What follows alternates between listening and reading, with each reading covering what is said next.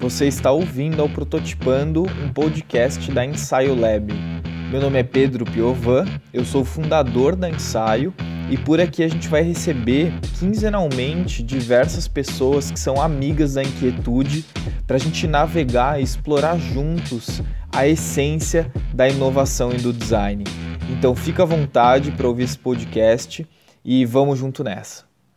Se você quiser continuar em contato com todos os assuntos que a gente trata aqui no Prototipando, aproveita para se inscrever na nossa newsletter, que sai toda terça e quinta. A gente envia algumas provocações, reflexões, eh, aprendizados, informação sobre tudo que tanja esse mundo de inovação, design, empreendedorismo, criatividade. A gente vai deixar o link para inscrição nessa news, da newsletter no, na descrição desse episódio. Então, clica lá no link e se inscreve para você receber a nossa newsletter. Olá pessoal, bom dia, boa tarde, boa noite. É, meu nome é Pedro Piovan, sou host do Prototipando, esse podcast que a gente tem como objetivo realmente prototipar e costurar ideias em relação ao design. É, hoje eu estou aqui com um convidado muito especial que eu já acompanho há algum tempo. Eu fiquei muito feliz quando o Al aceitou a nossa proposta de, de fazer uma gravação. Bom, a gente está aqui com o Luca é o VP de Design na Axios, mora em Nova York e é host do podcast Expatria, que é o podcast que eu venho acompanhando há algum tempo. E, Al, é, talvez seja melhor você se apresentar, quem é o Al, é, o que, que você faz, enfim. Beleza, obrigado pelo convite. É um prazer falar com sempre com, com qualquer, qualquer tipo de convite que pita por aí. A gente fica sempre feliz em poder compartilhar mais, mais conteúdo. É, mas é isso aí. O meu nome é o meu nome é Alisson, né? O pessoal aqui me chama de, de Al, então fica ficou meio que marcado por Al. É um nome estranho em português, né? Mas tudo bem, isso são detalhes. Eu tenho, eu sou, eu, eu eu estou liderando o time de design na Axios. A Axios, para quem não sabe, é uma é uma startup de news aqui nos Estados Unidos. É, se vocês escutarem criança gritando no no fundo é minha, minha filha. E eu comecei na Axios faz, faz uns seis, sete meses que eu comecei lá com, com, a, com esse objetivo de criar o time de design lá dentro. E hoje nós praticamente o time de design compreende uh, brand, né, brand, marketing e, e, product design. Antes da Axios eu estava na, na Viacom, antes da Viacom eu estava na, nas Nações Unidas fazendo consultoria, porque eu tinha um estúdio de design no Lukaku, em Curitiba. Uh, eu tive um estúdio por, por, vários anos em Curitiba. É, passei um, bom tempo também na Itália, onde eu fiz de, pouco tudo, ilustração e design digital também. E, e eu venho mesmo do, do, design gráfico, né? Eu venho da design impresso mesmo, fazia revista, identidade, é, embalagem, essas coisas assim. Hoje, em termos de, de conteúdo, eu tenho, eu faço o Expatria, né, o podcast Expatria, que já faz, acho que uns, acho que vai fazer já quase uns dois anos que eu estou levando o Expatria já. Já entrevistei, é, eu comecei entrevistando designers aqui nos Estados Unidos, daí eu passei para designers fora, fora do Brasil, mas é, no mundo, então tipo assim Europa, Nova Zelândia, coisas assim mais é, dispersas por aí. Aí eu fiz uma temporada com temas específicos, eu falei com pessoas é, que eram experts nesses temas. Aí depois eu fiz uma temporada com líderes de design aí no Brasil, foi bem bacana. O pessoal, eu convido o pessoal a escutar. E agora eu estou fazendo uma temporada onde eu falo com com designers que têm negócios, né? toda essa toda a toda a parte não linda que a gente não vê, né, por trás dos, dos negócios, que é super difícil, né? Todos os Excel, né? Qual, Google como é, que eu, né? é, como é que é o impacto do design nesse negócio também. É isso aí. Legal, show. Cara, assim, uma coisa que, que me deixa muito feliz desse bate-papo é que, bom, eu não venho da área de design, eu venho da área de relações internacionais. Ah, então, ah, enfim, né, tudo a ver com o que a gente está conversando aqui. E também, enfim, tudo a ver com, com o tema que a gente está trazendo aqui, que é realmente é, o cenário do design brasileiro visto de fora, é o cenário de fora visto por um brasileiro, né? Eu acho que tem essa, essa visão do vai e volta.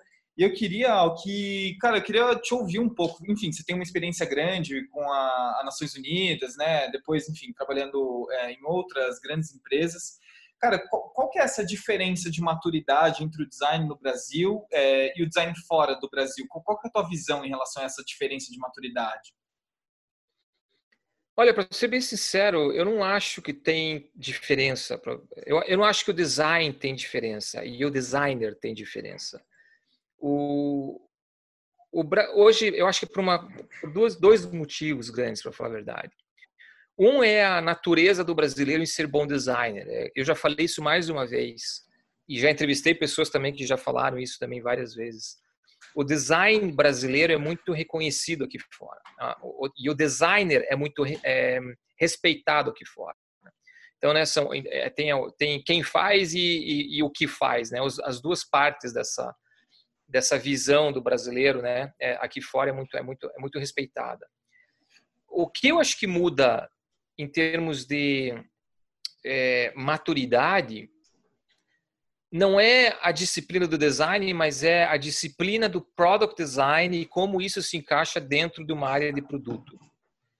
Também, eu acho que as coisas estão mais e mais é, ficando sem essa, sem, sem muita distância, para falar a verdade, entre o Brasil e o que fez aqui fora. O mercado de, de produto, design de produto, né, product design no Brasil, é, foi, é impressionante o boom que teve, né, nos últimos cinco, seis anos, né? Você vê empresas escalando times de design de uma maneira é, é, surpreendente, né? E também aplicando né, métodos de design e metodologias para você fazer com que esse time mature, não só a disciplina em si, mas as pessoas que estão trabalhando nessa, nessa empresa também maturem a disciplina.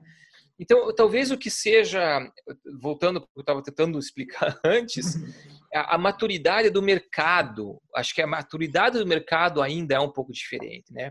O acesso a você ter financiamento ainda é diferente. A burocratização do, do, né, de como você cria a empresa, de como você tira uma ideia do papel e faz ela acontecer, ainda é diferente. Aqui, aqui nos Estados Unidos é muito mais fácil você ver isso acontecer. Então, eu acho que é essa a resposta para a tua pergunta. A maturidade não está muito então ligada ao design per se, mas é mais ao, ao, ao negócio, ao, a, a, todo esse, a, a toda essa, essa o ambiente de produto que está em torno do design. Interessante, interessante. E é, é interessante você falar isso, ó, porque, enfim, a gente começa a falar de uma visão um pouco mais holística, né, em relação ao design, quais áreas ele impacta e quais não impacta. E aí você cita é, dois tipos de pressão, né, uma pressão de uma burocracia externa, governamental, etc., que a gente uhum. já conhece bem aqui no Brasil, né, o que uhum enfim, o termo custo Brasil, né, fala muito sobre isso. Mas existe também uma burocratização interna, né, das empresas criarem esses mecanismos tão burocráticos ou tão enrijecidos é, para elas mesmas. Você sente essa diferença daí no Brasil, daqui do Brasil para aí nos Estados Unidos? As não, empresas eu acho que são seria... mais enrijecidas? Como é que é isso? Não, eu acho que seria, seria injusto eu, eu falar pontos negativos de como as empresas funcionam aí, pelo simples motivo que eu nunca tive experiência de trabalhar numa empresa grande no Brasil. Quando eu trabalhei no Brasil, foi praticamente como meu estúdio, que sempre foi muito pequeno. Uhum. O que eu vejo quando eu trabalhei numa empresa grande aqui, é, aconteceu os mesmos tipos que eu acho que os mesmos tipos de problemas que eu acho que acontecem em toda grande empresa, que é pessoas trabalhando em silos, né? Ou seja, elas, elas trabalham em grupinhos e não compartilham. E por mais que você tenha esse mandado que venha do CEO, de quem quer que seja, dizendo não, a gente tem que acabar com isso, né? É muito difícil as pessoas saírem das suas casinhas, né? Empresas grandes assim. E outro problema que eu vejo, que eu vejo, principalmente agora que eu estou numa num ambiente de startup, é a velocidade das coisas, né? Você fazer algo acontecer numa startup de 200 pessoas é completamente diferente do que uma empresa que tem 10 mil pessoas. Porque o, o tempo é diferente, os níveis de, de, de, aprovação que você tem que passar é diferente, as pessoas que você tem que envolver é, é, também é um número diferente. E eu não acho, de, de novo, eu não acho que isso mude muito.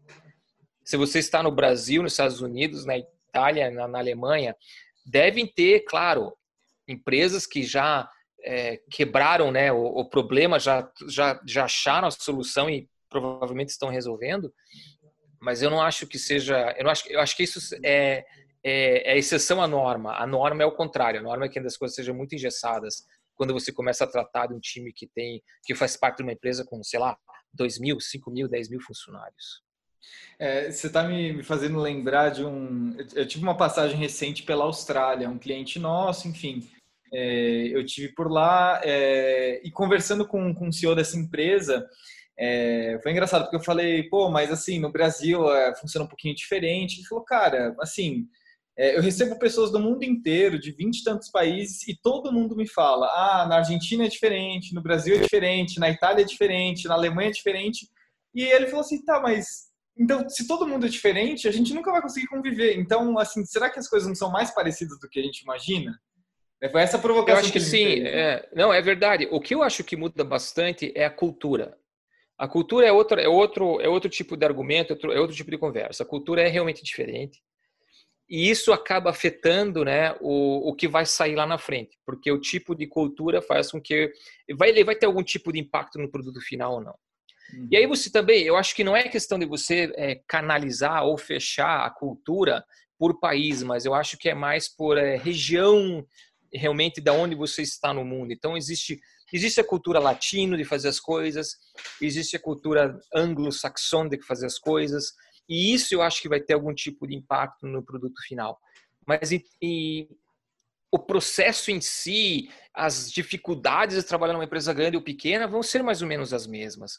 O que vai mudar daí são as nuances, né, das pessoas que vão fazer parte desses times, de como que elas vão trabalhar o interpessoal, de como que elas vão trabalhar trabalhar com outros times, com outras empresas que vão fazer parte do mesmo produto ou serviço, seja lá o que for. Uhum. É, você está falando de produto, eu vou querer voltar nisso daqui a pouco, porque, enfim, a gente, uhum. você mesmo falou, né? A gente vê um boom sobre as áreas de produto e uma certa especificação do que é produto versus software. Eu vou querer voltar nisso. Mas antes, eu acho que a gente está falando sobre um aspecto cultural muito importante e a tua visão agora nos Estados Unidos, né, já há algum tempo, eu acho que é interessante você falar um pouquinho, enfim, a pergunta que eu quero trazer é o que é o design brasileiro para quem, para você que está aí nos Estados Unidos, então você tem um contraste interessante aí de, de colocar no nosso radar. O design brasileiro é, ele difere desse, do, digamos assim, do, do design americano. Vamos usar o design americano como exemplo, pela facilidade e rapidez de executar ideias. E isso também, não sou só eu que estou falando, isso eu, é, é, eu senti na pele e falando com outras pessoas que eu entrevistei, isso é uma constante, aparece praticamente em todas as conversas. E também tem muito a ver com a nossa cultura, se você for pensar. Uhum.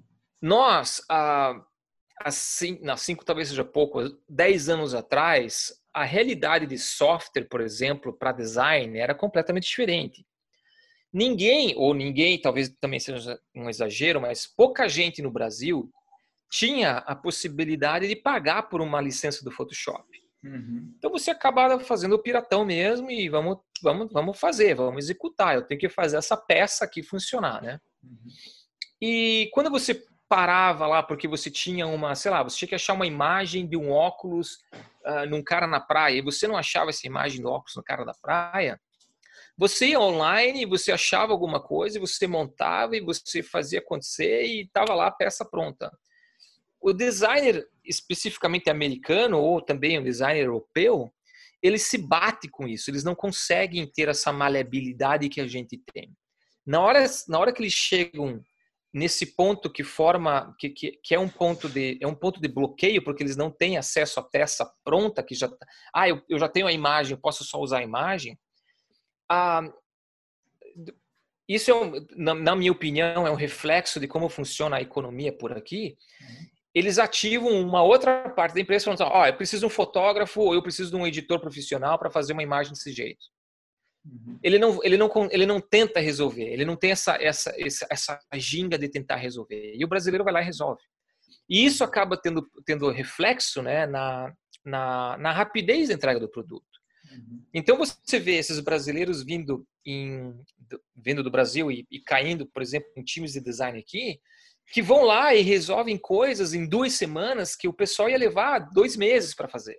Uhum. E isso cria, ao mesmo tempo que cria essa essa, esse deslumbramento né, em, em, torno do designer brasileiro cria problemas também, porque o resto do time vê isso com meio que. Como assim esse cara veio, veio, lá, da, da, veio lá da floresta, né? Porque essa é a ideia que eles têm da gente. Né?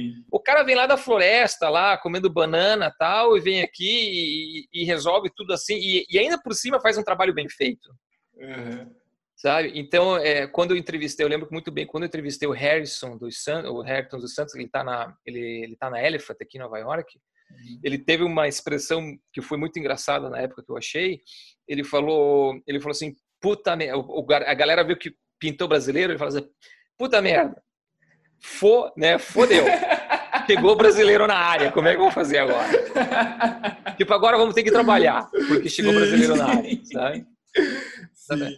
E que é uma dificuldade. Agora eu meio que, meio, meio que, sei lá, tentei me ajustar, mas eu sofri muito quando, quando eu caí na área de produto aqui e eu vi que os designers, principalmente os mais jovens, eles são extremamente acadêmicos. Então, assim, eles tentam aplicar lá as fases bonitinhas, um, dois, três, uma atrás da outra, sem pular, e precisam lá de dois, três meses para fazer a pesquisa tal.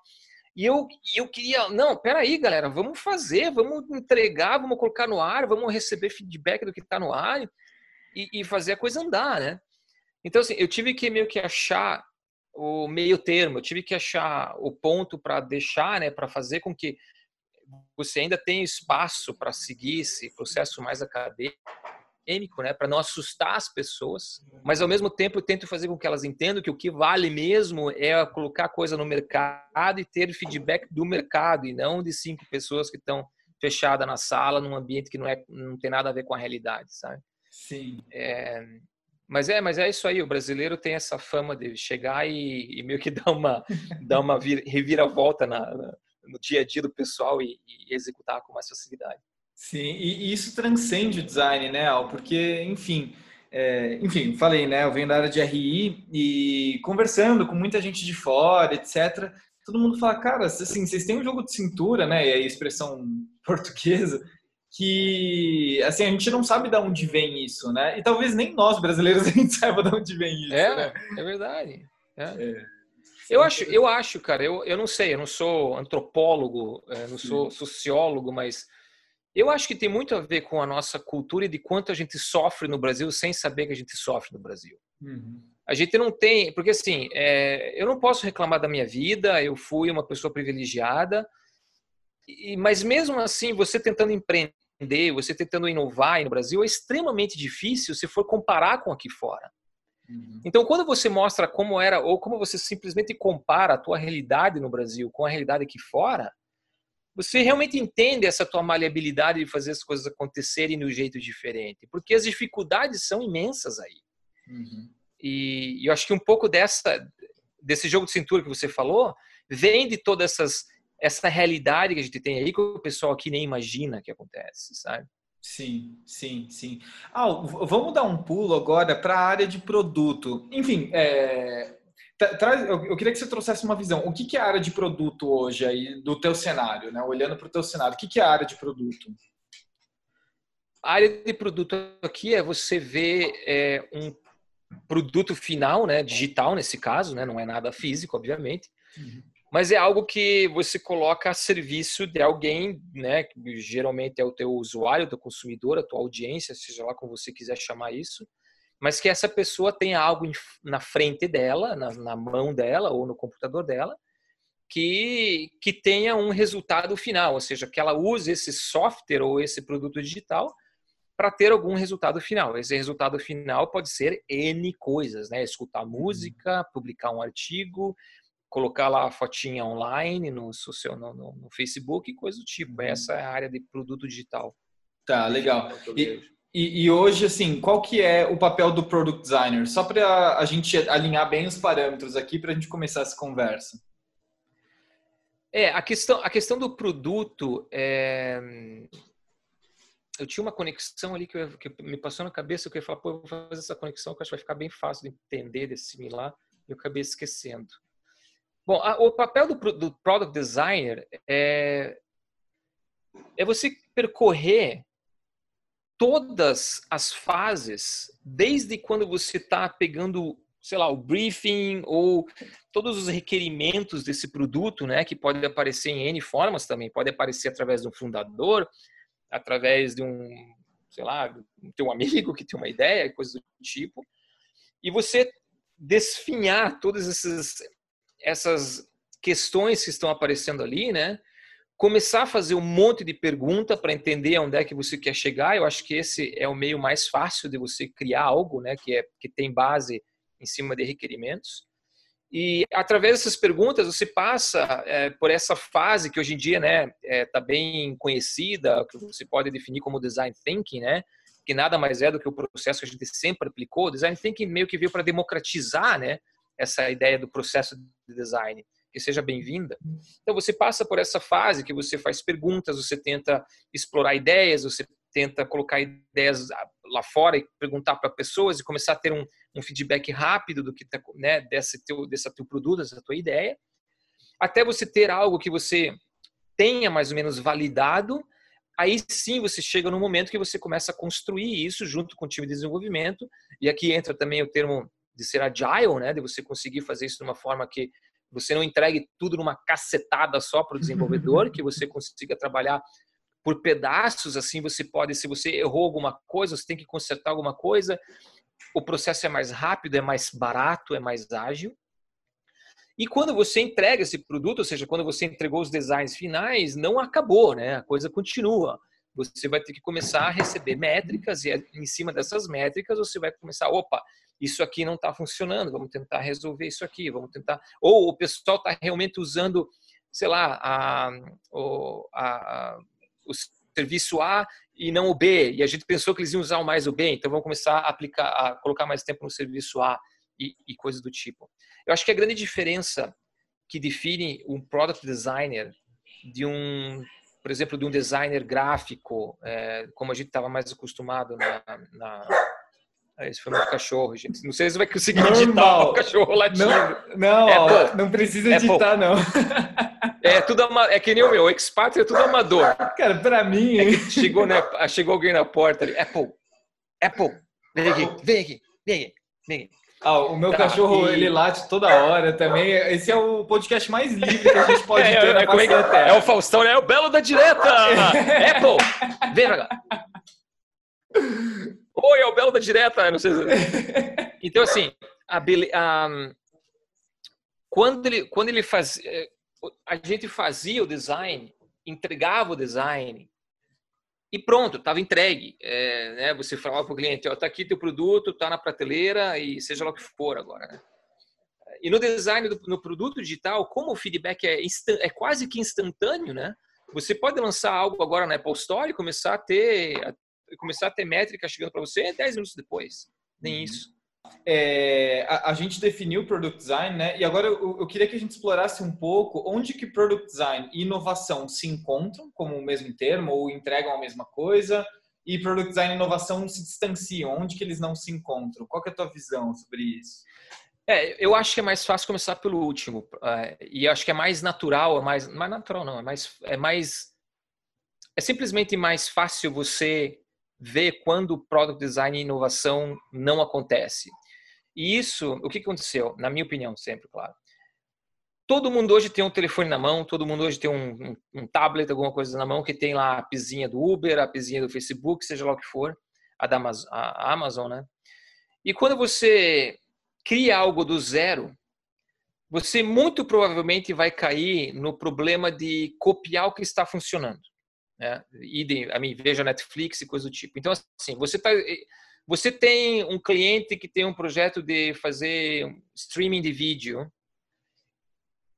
Eu assino qualquer coisa que você quiser agora que esse cara vai falar, ó, oh, vamos tentar fazer mais ou menos o que a Netflix faz. Então, assim, é aí que o problema da inovação não encaixa com o product design. E isso é muito comum de acontecer justamente porque esse pessoal, né, o cliente, o stakeholder, como eu falo, né, o CEO da empresa, você apresenta algo para ele, ele vai pegar, abrir a app e falar assim, pô, mas olha aqui como é que o Uber faz, não dá para a gente fazer assim? Então, assim, tá todo mundo muito literal, muito, não, tá, não é literal, é, as pessoas estão educadas, estão mais educadas em design do que eram antigamente. Então, como consequência, elas têm mais opinião em design, se comparado com antigamente. Ou seja, tudo isso reflete nessa, nessa total falta de inovação. Se você abrir todas as apps hoje, mais ou menos, dentro de, de, de algumas categorias, você vai ver que elas são completamente iguais. De novo, streaming de vídeo é, o, acho que talvez o melhor exemplo. Você hoje abre qualquer app de streaming de vídeo e elas são completamente iguais. Aí existe a questão de, não, peraí, você não quer ser, você não quer evitar que o usuário tenha dificuldade em usar a tua app porque você está usando algo diferente, uma navegação diferente? Sim, provavelmente sim, é uma boa ideia você evitar, mas isso quer dizer que você não pode inovar em nada, você não pode criar algo que seja novo, um, uma, um gesto novo, alguma coisa. Então, assim, é, o fato da, da gente viver em um mundo que é, dá total importância a métricas, meio que acaba diminuindo o poder de você inovar, porque fica muito difícil para você inovar com essas com essas métricas vindo né, desse, desse produto to, toda hora, todo instante, né? Você até porque se você quer inovar com algo diferente e você coloca lá e daí duas versões, né? Então eu vou, fazer uma coisa diferente na versão B porque eu quero ver como é que vai ser o retorno disso. E daí você e você vê através das métricas que a versão B foi um falimento completo acabou, acabou com a tua ideia de inovar com alguma coisa, porque não, simplesmente não funciona. Você foi lá, colocou online e viu que não funciona. Ah, eu acho que fica mais fácil, daí indo para outra parte da tua questão, né, onde é que onde é que fica a inovação? Fica mais fácil, claro, quando você está criando algo novo, algo diferente, algo que não tem ainda uma uma, uma, uma grande massa né, usando. Você tem mais espaço para criar algo diferente. Né? E talvez a inovação, o, como é que pode, como é que posso falar, o meio termo aqui esteja no, no, nos detalhes. Então, assim, se você tem, de novo, usando o streaming de vídeo, né, como um exemplo, se você tem a arquitetura da, desse produto que é mais ou menos igual a tudo, aonde que estão os pequenos detalhes que você pode inovar? Talvez seja no video player, na hora que você vai para frente e para trás, talvez seja no thumbnail que faz uma coisa diferente talvez ali você tenha um pouquinho mais espaço para inovar e não, e não na arquitetura do aplicativo em si. Mas é, isso foi discussão também e, e continua sendo discussão. Eu acho que mais e mais agora que uma, o, o mercado fica, vai ficando mais maduro, qual que é esse balanço entre poder inovar e somente copiar com, do que está lá fora? Porque, de novo, tudo está se parecendo, né? Então, aliás, tem um podcast da Wireframe, que é da, da Adobe, do, do Coivin, é, ele é o host da, do podcast. Ele lançou faz acho que um mês, que eles falam justamente dessa questão de criatividade e a falta dela, né? Na verdade, como é que a gente deveria lidar com isso? É bem interessante. O podcast é em inglês, infelizmente, né, para quem não, não consegue entender, mas é super interessante porque eles vão meio que a fundo nessa questão de é, qual é o balanço, como é que você pode, como é que você pode quebrar essa barreira de inovação dentro do product design? Recomendo. E, e, e tem uma questão da originalidade, né, Al? Porque, enfim, a gente é, às vezes o, o, mundo empresarial entra num vício de querer é, deixar tudo muito linear, né? Enquanto a criatividade ela anda meio em loop, ela é meio circular. Às vezes a gente tem que ir, voltar, errar. É, enfim, né? Existe também essa questão. É, eu acho que tem muito a ver, de novo, com a questão do design estar sendo mais é, visível dentro do, do negócio, né, como uma ferramenta de negócio. Deixa menos espaço para experimentações, né? Porque, de novo, isso tem a parte boa também, né? a gente não pode esquecer disso. Eu acho que a grande, o grande ponto que, que faz com que o design hoje seja parte de estratégia é o impacto disso nos números finais de um produto, né? E como que isso impacta o usuário final. Então, é, a parte boa é essa. A parte, a parte, claro, a parte meio triste, digamos assim, é que ele dá uma, ele dá uma ofuscada na parte criativa, né? Porque você tem que deixar um pouco de lado. Sim. Ah, eu vou sair da pauta, pode ser? Claro. Você já percebeu que eu saio da pauta, né? Tivemos até cachorro já. Tivemos até cachorro, né? Não, cara, nem fale. Teve um podcast que comecei o podcast, falei, olá, bom dia aí, meu cachorro começou. E quando meu cachorro começa a latir, cara, não, enfim. Ah, é, cara, eu quero falar um pouquinho sobre gestão do design. Enfim, você é VP do, da Axios, você coordena um time. É, e assim, qual que é, vou usar um, alguns termos teatrais aqui, qual que é a maior glória, enfim, de você gerenciar um time, conduzir um time, tocar o bumbo desse time de design? E qual é, assim, a maior, é, a maior dor que existe, ou enfim, o que te deixa, o que te faz é, dormir, às vezes você fica pensando naquilo. É, queria trabalhar um pouquinho nesse contraponto. A maior glória é você ver os designers é, orgulhosos do que eles estão fazendo. Quando você vê que eles têm o um brilhozinho no olho, no olho assim, e que eles mostram, que eles compartilham o que eles estão fazendo, que eles estão super orgulhosos daquilo, para mim aquilo é o, é, o, é o ápice de você criar um time, né? Principalmente um time onde tem juniors designers, né? E você vê que eles realmente veem aquilo como, nossa, isso aqui realmente está melhorando, isso aqui, é porque porque eu estou tendo discussões, porque eu estou tendo insights de outras pessoas, isso aqui tá. Então essa ideia de que eles estão desenhando algo, fazendo algo e melhorando porque as outras pessoas fazem parte desse processo, eu acho que é super super legal. O que você vê também de vez em quando é designers que é, trabalham sozinhos em startups ou começaram a trabalhar com freelance e de repente você coloca ele coloca essas pessoas num time e eles do nada assim parece que é, desfloram porque eles estavam faltando eles faltava para eles esse peer to peer né essa ideia de você ter alguém com quem discutir design, conversar design, receber críticas e receber elogios e coisas do tipo. Então, acho que isso é super legal. A parte difícil, eu acho que é lidar com frustrações deles. É, isso também acontece, não sempre, felizmente, mas você, eu acho que existe muita inocência do designer hoje em dia, principalmente do designer que sai da, né, da faculdade, do, do curso, uhum. em pensar que o designer realmente é somente o que importa para o usuário. Não é, infelizmente o, o mundo real é diferente. No uhum. mundo real, o que importa é também dinheiro. É onde que isso vai impactar o, né, a receita daquilo que você está produzindo. E, e quando você vê que eles começam a meio que ir na real, de que, opa, peraí, então realmente não é só eu fazer o que eu gostaria de fazer para o usuário, eu tenho que pensar na parte do business também, eu tenho que pensar nos limites também de tecnologia e limites de, sei lá, de você tem que imagine indústrias que são completamente regulamentadas, como, né, como é, indústria de saúde, essas coisas assim, de seguro.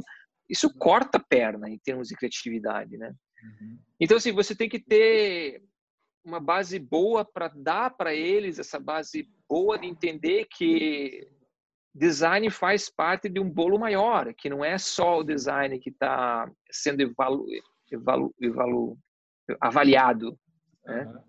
É, que aquilo vai impactar outras coisas também. Então acho que são essas duas coisas. É, e, e, esse é o grande ponto de virada, né? O que é, o design quando ele toma essa visão, é, se a gente puder dizer é, madura ou de que o impacto não é, o design não é a cereja do bolo, né? O design ele enfim, ele transcende ao, ao, que existe muito na, inclusive na academia. É, isso, na verdade, é uma justificativa muito importante para a gente mostrar que o design ele traz um ROI para o negócio muito importante, né? E conseguir justificar isso para um CEO, para um, enfim, um C-level em geral, né? É, exatamente. O, é, tem tudo o toma lá da cá, né? Nada é uma via só, né? Então, assim, você quer, a gente, né? A gente quis o famoso lugar na mesa de decisões, então hoje estamos no lugar, né, na mesa de decisões. Agora, como é que eu provo agora que eu realmente estou trazendo resultado para a empresa? Que às vezes pode ser, você pode achar meios e meios de provar esse resultado, né? Não necessariamente precisa ser financeiro esse resultado que você torna para a empresa, mas de qualquer maneira você tem que mostrar resultado uhum. é, que você está trazendo para a empresa. E aí que o buraco às vezes fica mais embaixo. Legal. Uau, eu quero entrar nisso, cara, porque eu, eu, acho que esse é um ponto muito interessante. Enfim, a, todas as discussões aqui na Ensaio com o time de design têm, têm voltado a isso. É, qual que você já viu que foi uma boa prática, ou que você utilizou ou não, que você viu uma empresa em termos de demonstração do valor do design? É, não necessariamente em termos financeiros, é, não às vezes em retorno de investimento, mas é uma demonstração positiva do impacto que o design tem. Olha, eu posso usar como exemplo algo que nós estamos passando é, agora, no momento, lá na Axios. É, a gente está a gente tá redesenhando o website e o que aconteceu? Quando, quando o site foi feito, ele tinha, eles fizeram o site com o tal do infinite scrolling, né? Ou seja, você fica é como se fosse um feed de Facebook da vida. Você vai uhum. e vai lendo e vai lendo e vai lendo e vai lendo. Na quando eles fizeram aquilo, é, eu não conheço os motivos, porque era um outro time que fez tal, mas a, os fundadores, eles, eles, eles gostam muito dessa ideia de você ter um infinite scroll e só continuar lendo. Quando a gente começou a fazer é, é, pesquisa para tentar entender melhor os leitores do nosso site, a gente viu que as pessoas estão inundadas por notícias hoje em dia. E ninguém mais tem esse sentido de, de completar alguma coisa. Parece que sempre fica faltando algo, né? Então você sempre fica rodando lá o feed. Aí o nosso, o nosso, o nosso, o nosso problema, né? O, nosso, o problema que a gente queria resolver é como é que a gente acaba com isso? Como é que a gente apresenta para o usuário o, esse, essa sensação de não, você completou, você leu o que você queria ler e você completou, você não tem mais essa ideia do FOMO que a gente fala aqui, né, uhum. que é o, uhum. o medo de você perder algo, né, digamos assim. Só que daí como é que a gente resolve o impacto que tem na publicidade? Uhum. A gente já por natureza tem muita, a gente tem duas publicidades no, no, no, numa página, ao contrário do que, por exemplo, tem o New York Times que tem 8, 10. Então a gente já é muito consciente sobre quantas publicidades a gente tem no site. E, mas mesmo assim, a gente tem que ser consciente de que isso vai ter um impacto na receita da empresa, se a gente impactar muito né, os loads dessas páginas. Então, essa a, a discussão que a gente tem hoje com os stakeholders é, é praticamente provar para eles por números e também através de A/B testing que a gente está conseguindo dar o mesmo número de views para essas, essas uh, publicidades que a gente tem só que através de mais page views e não somente por infinite scrolling. Só que para a gente conseguir dar isso por mais, por mais page views, a gente tem que criar no usuário aquele né, o gatilho para ele conseguir, para ele ler outra matéria que realmente faça sentido para ele, não somente porque a gente está jogando isso num algoritmo para ele lá dentro. Uhum.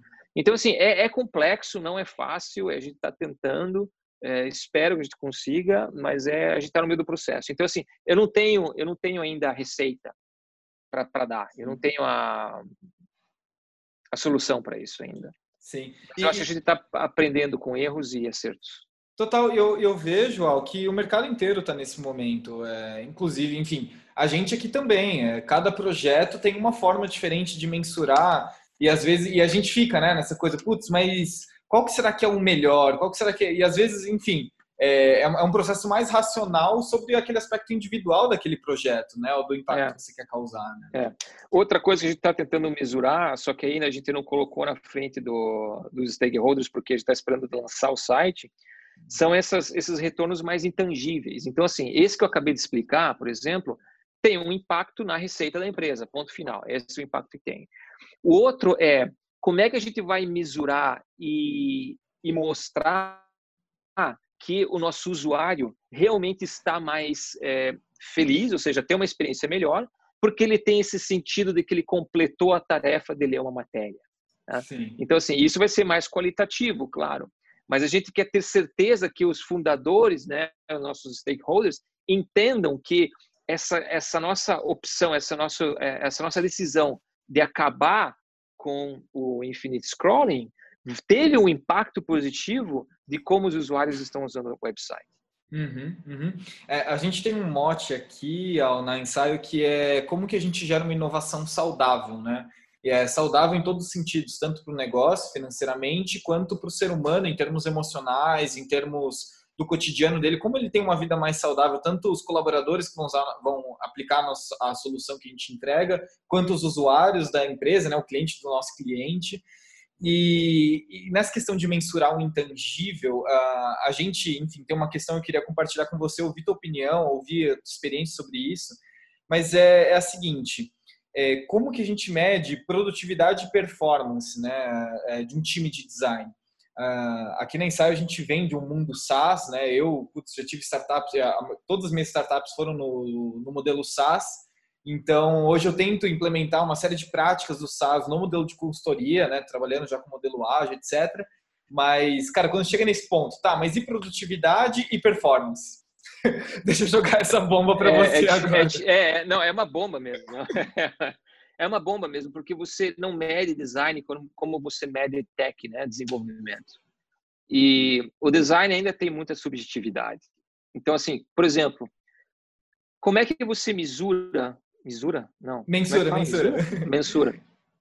como é que você né? mensura? É, como é que você mensura a, a, toda a parte de ideação de ideias? Como é que você vai colocar isso no ticket lá no Gira? Sabe? Hum para desenvolvimento, como eles trabalham com o sistema de, de pontos, né, é, fica tudo mais fácil de você de mensurar, né? Uhum. E quando o, o, o, design, você pode fazer isso a partir do momento que a pessoa está literalmente no computador, lá no Sketch, fazendo o, o design, alguma coisa assim. Mas quando você parte para pesquisa, como é que você vai mesurar toda a conversa que você tem com as pessoas?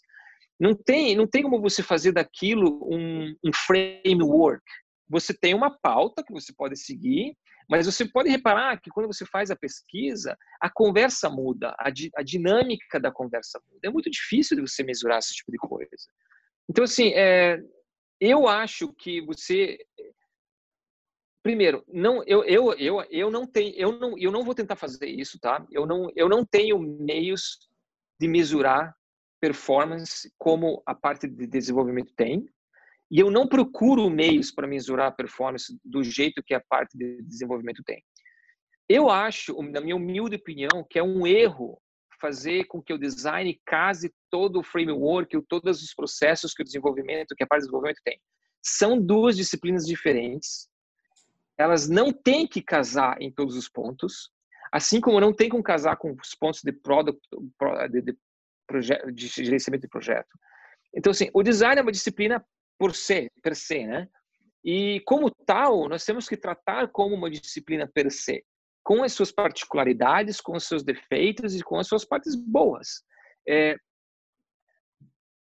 o, vai, vai, vai depender de como você. Eu acho que tem mais impacto do, do, de como você mensura as suas KPIs, né, os seus OKRs, se você quiser, lá na frente, do que você tentar encaixar o design dentro dessas é, né, desses frameworks de performance, né, de como é que você analisa performance individual e coisas do tipo. Perfeito, perfeito, ótimo, excelente. Show, excelente, ó. Mas eu acho, mas, mas sinceramente, eu acho que isso vai, isso vai variar muito. E, e também não tem nada errado nisso. Eu acho que claro. existem pessoas que vão preferir atacar o problema como se fosse um problema realmente. Não, eu preciso analisar a performance do meu time, porque, sei lá, o meu. Vão fechar o meu, o meu departamento se eu não der esse tipo de número. Então, assim, vai lá, tenta achar um jeito de fazer isso e resolve desse jeito. Sim. Mas eu não acho que seja necessário, não acho que seja essencial. Mas eu acho interessante que você está trazendo, ó, porque, enfim, o design ele surge como uma disciplina, né? É, olha eu, né? Metendo o B dele, mas é. numa área que eu não que eu não venho. Mas ele surge como uma, uma disciplina para realmente trazer um, uma forma de trabalho que não compete a essa forma de trabalho mais preditiva, mais racional, né? É, enfim, se a gente puder falar sobre nesse sentido, ela vem na verdade como uma disciplina para compreender esse inconsciente, esse intangível que está do outro lado, né? Então, de fato, é, não, às vezes existe um overlap muito pequeno, né? Ou muito sutil, né? É. Entre essas duas disciplinas, elas mais se somam do que na verdade é, se cruzam, né? É, é, exatamente.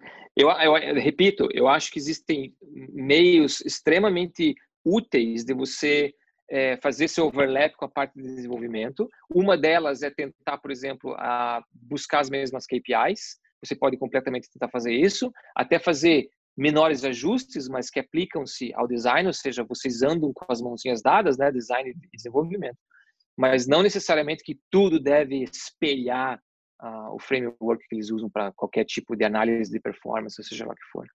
Ótimo, ótimo. Ah, é, cara, pra, eu não queria fazer isso, mas enfim, a gente já tem que começar a fechar o episódio. É, Pro, é pro... conversa boa é assim, passa rápido. Por algum motivo que eu não sei é, qual que é, mas ele tem uma limitação de... É, a gente sempre grava de 40 minutos, 50 minutos nossos episódios. Inclusive, eu vou mudar essa limitação, porque eu acho que a gente poderia ficar de 3 horas, 4 horas aqui. E, cara, eu tenho uma última pergunta que eu faço para todo mundo que passa aqui no Prototipando. É, e é uma pergunta que é mais simples, ela é mais fácil de ser respondida. É, o que, que é a vida?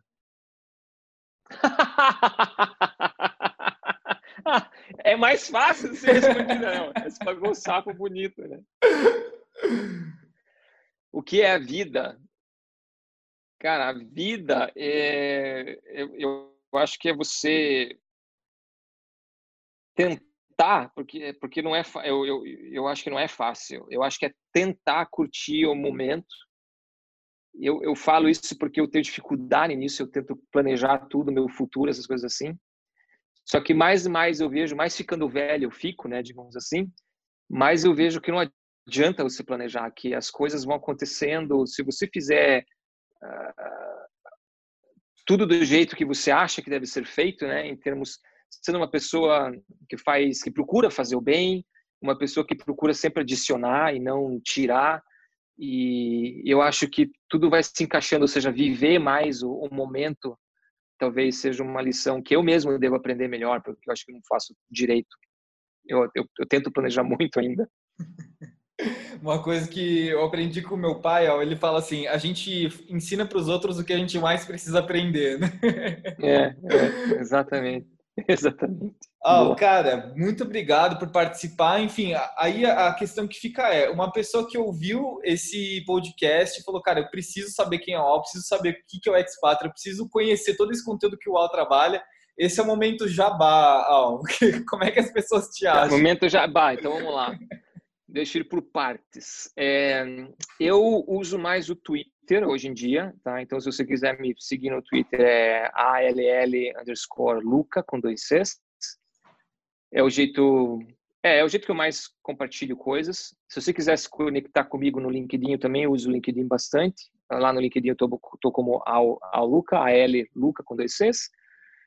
Em termos de, de, de, de conteúdo, é, tem o Expatria, né? O Expatria você acha no, no Anchor, mas o Anchor é só uma plataforma de distribuição, ou seja, se você escuta pelo Spotify, tá lá, se você escuta pelo Castro, tá lá, se você escuta pelo Google Play, tá lá, tem tudo que é lugar, eles distribuem tudo que é lugar. É só procurar por Expatria, no iTunes, né, também tá lá eu tenho, eu comecei a escrever, eu não tenho uma, uma cadência, mas eu tenho uma newsletter que é, é bem curtinha, ela é, assim, geralmente são dois, três minutos de leitura, nem isso. E eu solto de vez em quando, assim. O, o, o endereço é The. Ponto Substack. Substack é S-U-B-S-T-A-C-K.com. É, você tem que colocar teu e-mail lá, não, não se preocupe que eu não compartilho o e-mail de ninguém, mas é, é, é o sistema do, da plataforma, né, para te dar acesso. Eu escrevo, eu escrevo, eu escrevo, eu escrevo umas coisas meio, meio é, que eu tento sair um pouco do normal nas coisas que eu escrevo lá, assim, o pessoal tá, tá gostando, tá curtindo. É, eu, eu, é isso, praticamente é isso, é, é a newsletter, o, o Expatria, os meios de contato, é, é isso aí. Show, show. A gente vai deixar o link aqui na descrição também para o pessoal assinar a newsletter, que aí o pessoal já clica e já, já assina. Eu vou assinar, eu não sabia que você tinha uma newsletter, já vou assinar agora. Eu tenho, eu tenho, já tem uns posts lá, tem bastante posts lá já. E, mas você tem que você tem que assinar para poder ver. Você pode ver online também, não precisa ver ah. só no teu e-mail. Mas é, eu comecei como um teste, eu estou achando bacana e só que eu não tenho uma, ah, de novo, respeito, eu não tenho uma cadência ainda, ou seja, não fico uhum. esperando cada semana ou cada dia. É, quando me bate alguma coisa na cabeça, eu vou lá e escrevo. Legal, show, show. Al, de novo, cara, muito obrigado, obrigado você ouvinte que ficou até o final. Confere os nossos outros episódios. Eu acho que uma coisa, é um episódio que casa muito bem o que a gente está falando aqui foi o episódio com Gui Sartes, que a gente falou sobre filosofia e inovação. Foi muito fera também. Eu acho que casa muito com o que a gente falou aqui sobre impacto do design, saúde do design. E, ah, cara, foi demais. Curti muito esse bate-papo com você. Muito obrigado. Perguntas muito boas e interessantes. Valeu, galera. Um abraço. Abraço. Tchau.